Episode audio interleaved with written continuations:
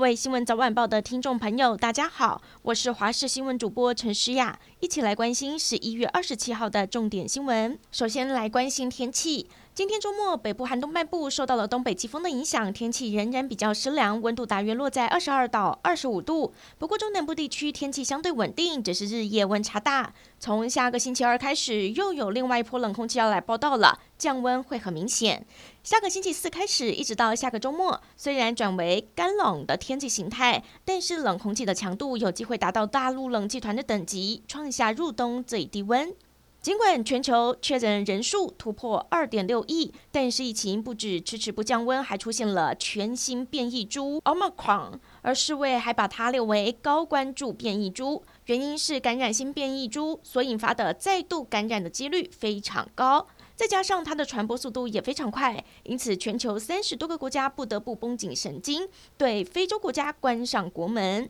而这也让世界贸易组织不得不谨慎对待，把原定下周在瑞士日内瓦举行的部长级会议延期。另外，赶在荷兰对非洲关上国门入境的两趟航班，机上六百多名乘客在机场航下筛检之后，居然有六十一个人确诊，而确诊的人目前已经被送往隔离饭店进行隔离。不过，究竟他们感染的是不是南非新变异株，一切还有待进一步调查。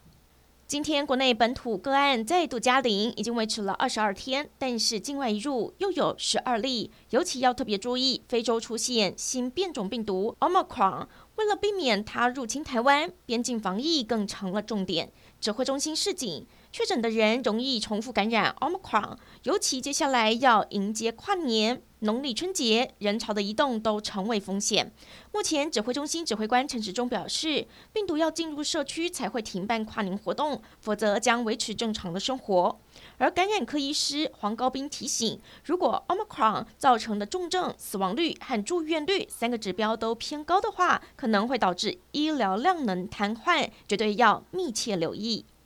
随着最新变种病毒 Omicron 的出现，各县市跨年晚会办不办呢？恐怕出现变数。台北市长柯文哲说，有可能在三天前活动喊卡。高雄市、台中市都强调会持续观察疫情发展，并配合指挥中心的规划。至于十二月初就要登场的新北耶诞城，目前照常举办，但是各项防疫措施也出炉，严防变种病毒入侵。新北市新庄的美式大卖场举办了黑五促销活动，没想到却有两名男子打成了一团了。当时双方都在排队购买热门洗发精，一名林姓男子疑似插队把红龙柱拉开，另外一名男子出言制止，却爆发了肢体冲突，在人挤人的卖场大打出手。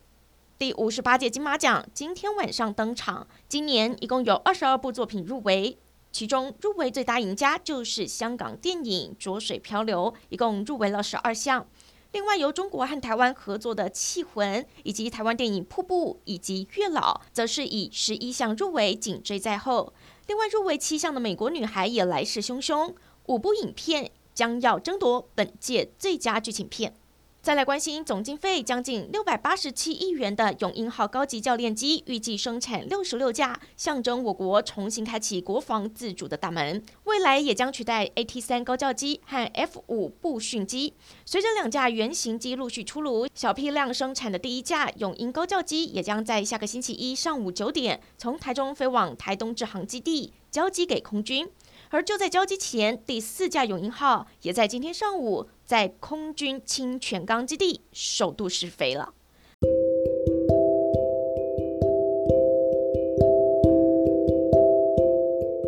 感谢您收听以上的焦点新闻，我们再会。